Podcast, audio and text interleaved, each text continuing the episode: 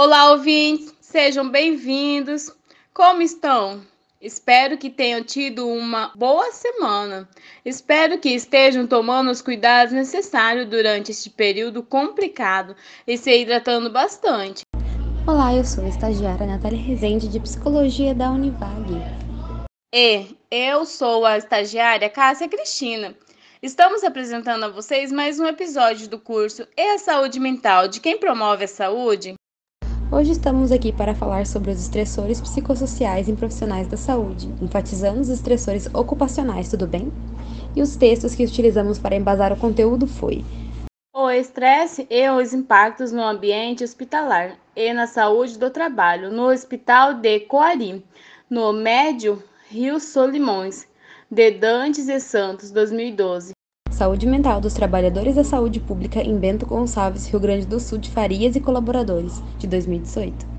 Estresse ocupacional e o mundo do trabalho atual. Repercussões na vida cotidiana das enfermeiras, escrito por Fernando Medeiros e Ribeiros, 2008. Certo, vamos começar então. Precisamos começar dizendo que o nosso trabalho profissional se relaciona com a nossa carga psíquica e associa direta ou indiretamente com diversos âmbitos da vida do profissional em questão. Vamos pensar em uma situação simples para ficar bem clara essa parte.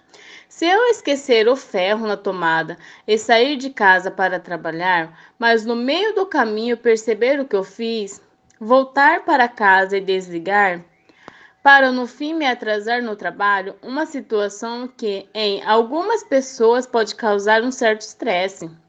Em consequência desse episódio, provavelmente vou chegar no trabalho com um sentido diferente, que foi influenciado pelo ambiente domiciliar, compreende? Mas estamos aqui para falar no âmbito ocupacional quando esses sentimentos se tornam riscos para a saúde. Portanto, o nosso assunto principal hoje é o estresse ocupacional. Mas o que é esse estresse ocupacional, Natália? Então, estresse ocupacional se refere à exposição de fatores de risco relacionados com a organização do trabalho. E este estresse é considerado como principal sintoma consequente de várias situações estressoras, e a gente pode definir o conceito estresse como esforço do sujeito para se adaptar a situações consideradas ameaçadoras ou exaustivas. E que riscos ou situações estressoras são esses, sabe dizer, Cássia? Bom, os riscos em que os profissionais da saúde mais ficam expostos são sobrecarga de trabalho, ritmos excessivos, condições laborais precárias, turnos exaustivos, poucas oportunidades na carreira, conflitos interpessoais, mas já vou falar desses riscos, tudo bem? Ainda no assunto em relação ao estresse, vamos entender como ele funciona? No artigo de Dantes e Santos, 2012, eles citam Lippin, 2011, para explicar como se dá este processo de adoecimento causado pelo estresse. Ele, ele o divide em três momentos. O primeiro momento é quando a pessoa está vivendo tranquilamente o seu dia a dia e do nada lhe surge uma situação ou uma tarefa que é chata pra caramba ou complicada, ou seja, um estressor, e portanto ele precisa se colocar em estado de alerta. Desta forma, o segundo você está lá, vivenciando essa situação em que você precisa se manter alerta. Este estímulo estressor se mantém e você não consegue se acostumar com ele. Isso gera um desgaste físico e mental, certo? Porém, temos uma última etapa. E a terceira e última etapa é aquela na qual você persiste ainda mais em se manter nessa tarefa chata, complicada e estressora, e assim você desencadeia a exaustão e suas consequências. Conseguiram entender o processo? Vamos em frente no nosso conteúdo então. Utilizamos três artigos para compor este episódio. Esses três entraram em um consenso ao citar os principais fatores estressores organizacionais. Vamos falar um pouco deles? Um dos principais fatores para o estresse no ambiente de trabalho acontecer é o conflito entre colegas de trabalho e na vida pessoal. Os conflitos na organização muitas vezes envolvem hostilidade, agressão verbal, humilhações, boatos e esses conflitos nocivos. Ah, gente, esses dados ditos agora foram retirados da pesquisa feita por Farias 2018, tá? Bom, esses conflitos nocivos no ambiente de trabalho se dão, em sua maioria, entre colegas de trabalho. A taxa diminui um pouco quando temos conflito entre profissional da saúde e os usuários da rede. E, por fim, os conflitos entre funcionário e chefe. E esses conflitos geram impactos negativos na qualidade dos serviços, a satisfação dos funcionários, bem-estar dos funcionários, autoavaliação e a saúde mental e fisiológica. Além disso, conflitos com chefias e colegas são mais difíceis de absorver do que com usuários por conta do pouco contato. Tá bom? Próximo então. Continuando. Gente, o clima negativo também pode favorecer o adoecimento. Quando você está no trabalho e fica aquele clima pesado e tenso, difícil de suportar, dá vontade de sair dali o mais rápido possível. Pois é, ele pode te prejudicar, tanto no seu rendimento quanto na sua própria saúde também. Outro fator estressor pode ser a grande demanda de atividades variadas. Ok, esse é mais comum com as enfermeiras, quando você não tem uma definição de tarefa e acaba fazendo de tudo um pouco, sabe? Até coisas que não estão dentro da sua área, gerando uma alta carga de trabalho. Quando precisa conciliar dois empregos ou mais para conseguir uma melhor renda, ter mais de um vínculo empregadício exige muito do sujeito. Ainda mais a locomoção pode desencadear um estresse daí. A jornada dupla quando você precisa equilibrar o seu trabalho e a tarefa de cuidar das coisas de casa.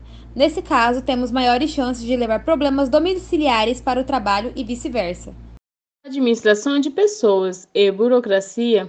Lidar com burocracia pode muitas vezes ser um estresse. Mexendo com papelada e sem poder errar os plantões e planilhas, Outro fator estressor é a dependência de outros setores. Acho que essa está autoexplicativa, não? É quando um serviço não depende só de você e você precisa esperar que o outro setor faça a sua parte e não sabemos se será bem feita ou não. Poucas condições de trabalho. Essa é a polêmica mais necessária. Quem vai gostar de trabalhar em um local onde você precisa de um instrumento urgente e não tem disponível? Ou você precisa de alguns fármacos específicos e está faltando? Ou o ambiente está sujo? Isto é, sem dúvida, um, um estressor, pois você vai ficando sem opção e precisa se virar com o que está disponível para você. De certa forma, gera ansiedade o fato de muitas vezes precisar pensar em algo nas pressas. Exigências de vários setores. Então, nesse sistema com tendência unificadora e intersetorial que é o âmbito da saúde, vamos ter vários tipos de áreas tendo que trabalhar juntas para que consiga a melhora do paciente. Dessa forma, às vezes podem surgir exigências em cima de um profissional específico advindo de um setor em que ele não é responsável, e fica pior quando isso se acumula. Um ambiente inflexível e sem possibilidade de expressão? O trabalho não pode ser um local que não permite a fala insatisfeita, que não aceita críticas. Isso é extremamente prejudicial ao funcionário.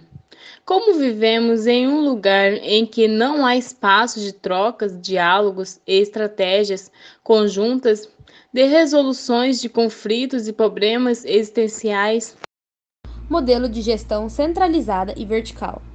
Chegamos ao último nessa lista. Este tipo de modelo de gestão vertical se refere a um tipo de gestão onde as decisões são tomadas pelo chefe, baseada na hierarquia. Dificilmente você iria conseguir contatar o chefe do seu chefe e ele dificilmente iria olhar para o seu setor para tomar decisões. Isso pode gerar desconforto e revolta ao ser tomada alguma medida referente à sua área, pois na maioria das vezes os funcionários desta não seriam consultados. Certo, anotaram? A vantagem é que vocês podem voltar o áudio e ouvir novamente. E não podemos deixar de dizer que, é claro que esses estressores todos geram consequências, né, gente? Mesmo a menor possível não deixa de ser uma consequência, pois na maioria das vezes esses, esses fatores anteriores citados não estão isolados.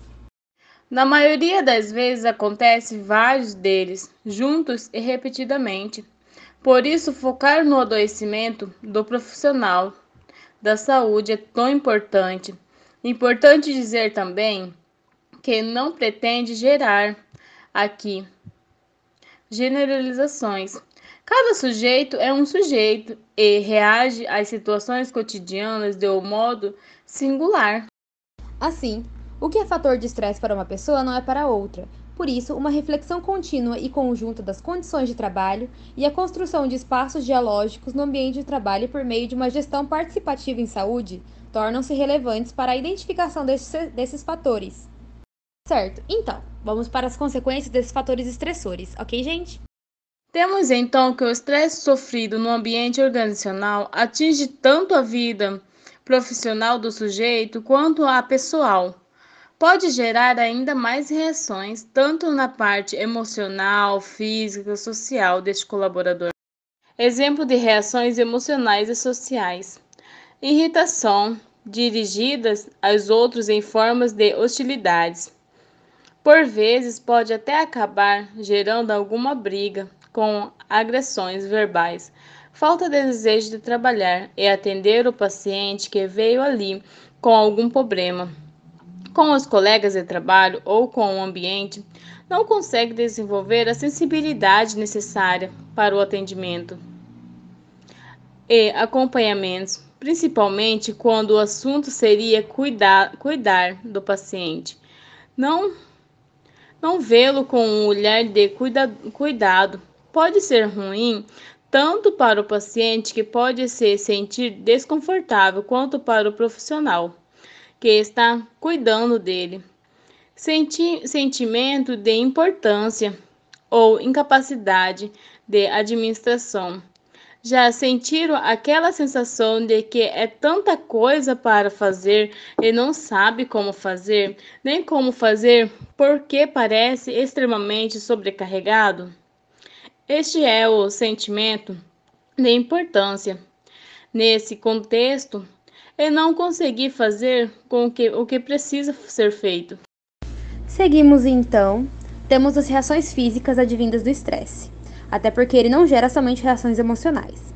O estresse pode transformar-se em somático, por isso vamos citar: alta pressão arterial, redução da resistência do organismo, bruxismo, envelhecimento acelerado, sensação de desgaste corporal, lapsos de memória, supressão ou até distúrbios do comportamento sexual e reprodutor e transtornos psicológicos. Agora que sabemos que o estresse causa consequência no nosso organismo, vamos conhecer algumas curiosidades aqui, retiradas dos artigos que usamos para embasar este episódio? Os distúrbios psiquiátricos menores, TMC, advindos do estresse, tem prevalência maior que 16% e atinge 35% dos profissionais da enfermagem, 28% dos, dos trabalhadores dos hospitais e 24% dos profissionais da saúde.